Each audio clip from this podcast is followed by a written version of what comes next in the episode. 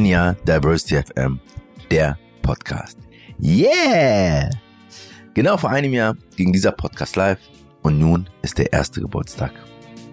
Es fühlt sich an wie eine Ewigkeit und gleichzeitig, als ob es gestern war. Ganz komisch. Wie eine Ewigkeit, weil seitdem so viel passiert ist. Und da spreche ich nicht nur von Corona.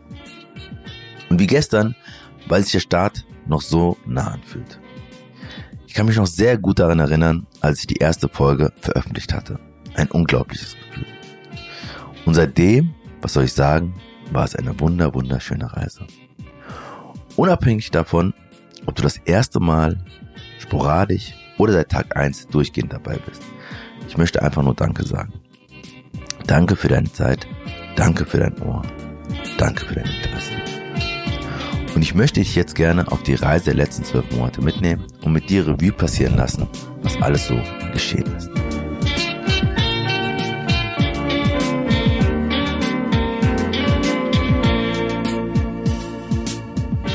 Im Intro ist sehr gut zusammengefasst, was meine Grundmotivation ist und um was es mir geht. Und im Kern ist das nach zwölf Folgen immer noch so. Es geht mir darum, mit Menschen zu sprechen, die etwas bewegen, die mich bewegen und bewegt haben und der auch vielleicht dich bewegt haben. Und die Ausgangssituation ist immer noch dieselbe. Es geht ein Riss durch die Gesellschaft. Wir sprechen immer noch von der Krise der Demokratie und Kompromisse scheinen immer schwieriger zu werden. Wer hätte sich vorgestellt vor zwölf Monaten, dass es immer noch weiter und schlimmer wird? Und wir sehr weit davon entfernt sind, Lösungen dafür zu finden. In diesem Podcast wollte ich es anders machen. Anders wie zum Beispiel in den Talkshows. Ich wollte tiefer gehen, mehrere Schritte zurückgehen, mit der Hoffnung verbunden, das große Ganze zu sehen. Aus diesem Grund habe ich mit denen gesprochen, die nicht den öffentlichen Raum dominieren, mit den stillen HeldInnen. Dabei hat mich das Zitat von Caroline Emke inspiriert, die sagt, dass es darum geht, den Hassenden den Raum zu nehmen, dass sich das nicht delegieren lässt, dass wir uns nicht ins Private zurückziehen dürfen, sondern dass wir alle dafür zuständig sind. Und die wichtigste Bewegung dabei ist, aus sich herauszugehen und den öffentlichen Raum zu gewinnen. Als ich das Buch 2018 las, habe ich mich tatsächlich von Caroline Emke angesprochen gefühlt und begriffen, dass es nicht darum gehen kann, die negativen Entwicklungen, die wir alle wahrnehmen, ohnmächtig hinzunehmen, sondern dass es auch meine Verantwortung ist, sich dem entgegenzustellen. Denn wenn wir alle auf die anderen warten, ist es irgendwann zu spät. Nach dieser Einsicht stellte sich nun die Frage, wie ich meinen kleinen Beitrag leisten kann. Glücklicherweise habe ich in dieser Zeit angefangen, Podcasts zu hören. Und ich fand es so schön, wie sich Podcasts wie Halber Kartoffel, Rise and Shine, Diaspora Asia oder Kanakische Welle den Raum genommen haben und so tolle und wertvolle Beiträge leisten. Und sie alle waren bereit, mit mir zu sprechen, wofür ich echt dankbar bin. Denn sie haben mich motiviert, mich auf den Weg zu machen. Und um was ging es mir und geht es mir noch? Ums Zuhören, ums Lernen, ums Verstehen, ums genaue Beobachten, ums nicht nachlassen und differenzieren und auch um selbstkritisches Denken und Sprechen. Es soll nicht um die lauten Töne gehen, um die absoluten Wahrheiten und es wurden auch nicht die eine Antwort gefunden, sondern es geht ums Kreieren eines gemeinsamen Gesprächsraums, in dem empathische Begegnung und lautes Nachdenken sowie Zweifeln erlaubt ist. Und als das alles stand, ich mir klar war, was ich machen wollte, hieß es nur noch, let's do it. Seitdem erscheint Diversity FM, der Podcast, monatlich immer zum ersten. Das waren die Anfangsgedanken und Vorbereitungen. Und dann ging es los. Gerne möchte ich noch einmal mit dir gemeinsam reflektieren, was mir aus diesen zwölf Folgen am stärksten in Erinnerung geblieben ist. Alle meine InterviewpartnerInnen sind für mich wahre HeldInnen. Sie setzen sich für Menschen ein und versuchen die Gesellschaft besser, solidarischer, gerechter zu machen. Ich denke da zum Beispiel an Saide von Les Mikras aus der vierten Folge, die sagt, es war ein Kampf, es war ein tatsächlicher Kampf.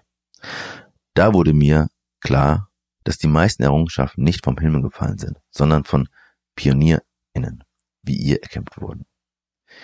Ich bin so froh, dass ich meinen Fokus durch den, äh, durch den Podcast stärker auf solche Menschen und ihre Taten lenke und nicht so sehr auf diejenigen, die spalten, polarisieren und Mauern bauen. Das tut mir richtig, richtig gut und lässt mich bei allem, was schlecht läuft, hoffen.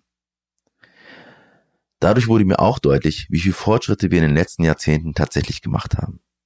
So fragt zum Beispiel Saba Nochema in der zweiten Folge, was passiert eigentlich, wenn Vielfalt zur Normalität wird? Zum einen ist es ein Zeichen von Fortschritt der Gesellschaft, zum anderen aber entstehen automatisch Widerstände, die absolut vorprogrammiert sind. Wichtig sich, dieses immer wieder deutlich zu machen. Unsere Gesellschaft wird immer vielfältiger, das wird sichtbar. BIPOX, Frauen, Homosexuelle und Transmenschen, Menschen mit Behinderung und viele mehr sind selbstbewusster, erfolgreicher geworden, fordern mehr Teilhabe ein und stellen die Machtfrage. Das macht die Privilegierten nervös und führt zu dem, was wir tagtäglich sehen. Umso wichtiger darauf macht Zaber auch aufmerksam, hinter die oberflächlichen Debatten zu blicken und eine Reflexion fernab der Hysterie zu führen. Dies bedeutet allerdings auch, dass wir mehr Räume brauchen, über Diskriminierung zu sprechen. In Folge 3 machen Tabby und Raul vom Verein Kimi darauf aufmerksam, wie schwierig es, es in Deutschland ist, eine vernünftige Debatte über Diskriminierung zu führen. Und es geht ihnen, dass wir mehr um eine, auf einer sachlichen Ebene kommen. Dabei sollten die Privilegierten einfach mal durchatmen und zuhören, wenn sie angesprochen werden. Und es geht den beiden auch nicht um Verbote, sondern um ein gemeinsames, kreatives Nachdenken, wie wir es besser machen können und was es braucht, damit alle gesehen werden. Zur Wahrheit gehört aber auch, gut gemeint ist nicht gut gemacht. Darauf verweisen sie und machen durch ihr Siegel auf Bücher und Verlage aufmerksam, die es hinbekommen, Vielfalt zu gestalten. Gleichzeitig wollen sie, die, wollen sie uns die Angst vom Fehlermachen nehmen. Denn wenn wir in Vielfalt unterwegs sind, passieren Fehler. Das ist so. Stattdessen geht es eher darum, achtsam zu sein und, wenn ein Fehler passiert, einfach mal sorry zu sagen. Denn es ist vor allem ja ein systemisches Problem, kein individuelles, das könnte entlasten. Und genau das wurde in den letzten Wochen schmerzlich mit dem Mord an George Floyd vor Augen geführt. Deutlich wurde nicht nur in den USA, dass es sich natürlich nicht um Einzelschicksale handelt, sondern um ein strukturelles Problem. Und Angela von dem Verein Eine Welt der Vielfalt macht in der ersten Folge darauf aufmerksam, dass das Konzept Diversity die Möglichkeit bietet, Solidarität zu praktizieren. Und es praktisch eine Aufforderung ist zur gegenseitigen Vernetzung.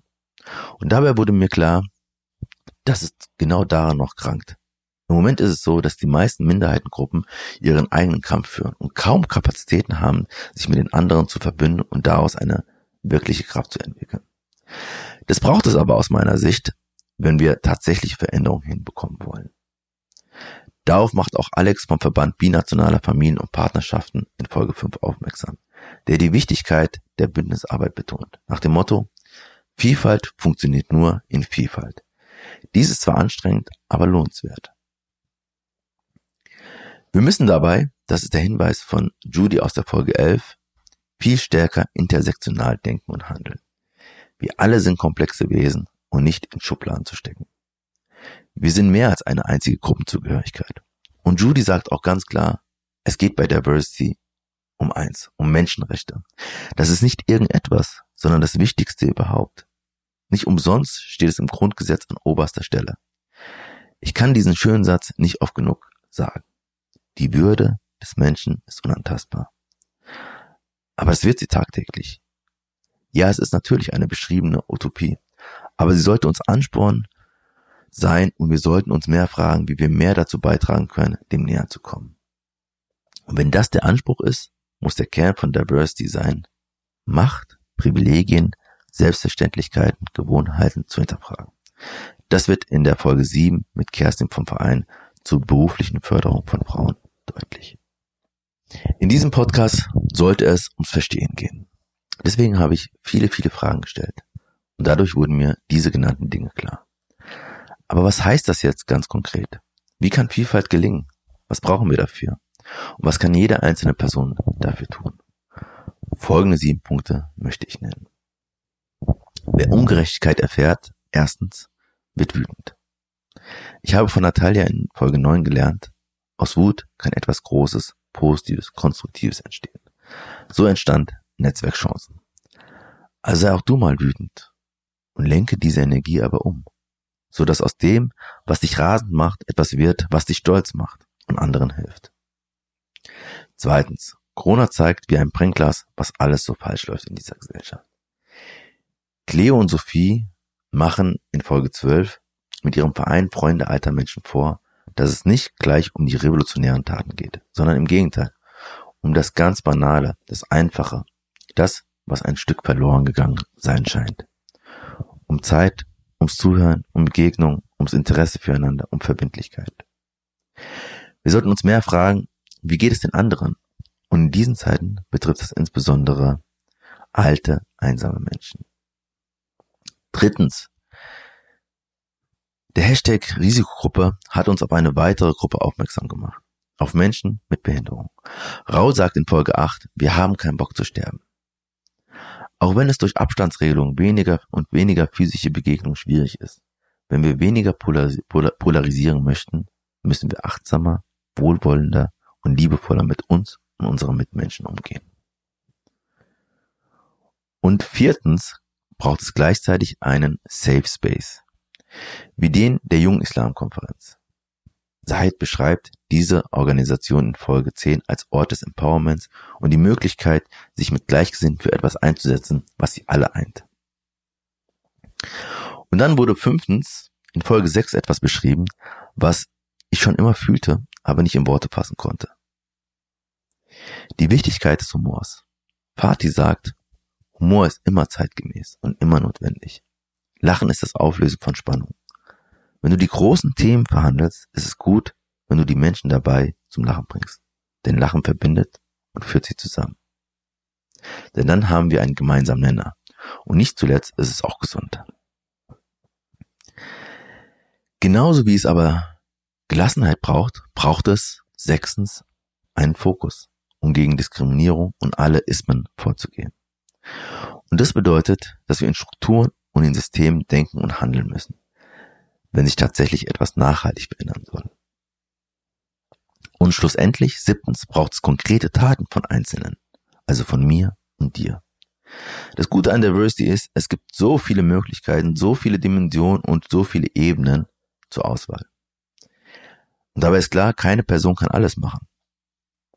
Also überlege, was ist deins? Für was brennst du? Wie kannst du deinen Beitrag leisten? Und wenn das klar ist, trau dich. Geh den ersten Schritt und probiere im Kleinen aus, was im Großen nicht funktioniert. Was bleibt mir abschließend in dieser Geburtstagsfolge zu sagen? Es ist so berührend, wie viele Menschen sich für Vielfalt und gegen Diskriminierung einsetzen und wie viel Kraft und Energie in den Geschichten dieser stillen HeldInnen steckt. Daran will ich auch im zweiten Jahr ansetzen, mehr mit diesen wunderbaren Menschen sprechen. Und eins ist dabei auch klar. Das eine ist der Plan. Das andere ist das, was wir nicht vorhersehen können. Wer von uns hätte vor einem Jahr oder ein bisschen mehr als einem Jahr gedacht, dass es Kassel, Halle, Hanau, Corona, Black Lives Matter geben wird? Ich wünsche mir wirklich sehr, dass es in dieser Hinsicht ruhiger wird. Und dass wir alle möglichst gut, gesund, solidarisch durch die Zeit kommen. In diesem Sinne wünsche ich dir, wie immer, Peace, Love and Harmony.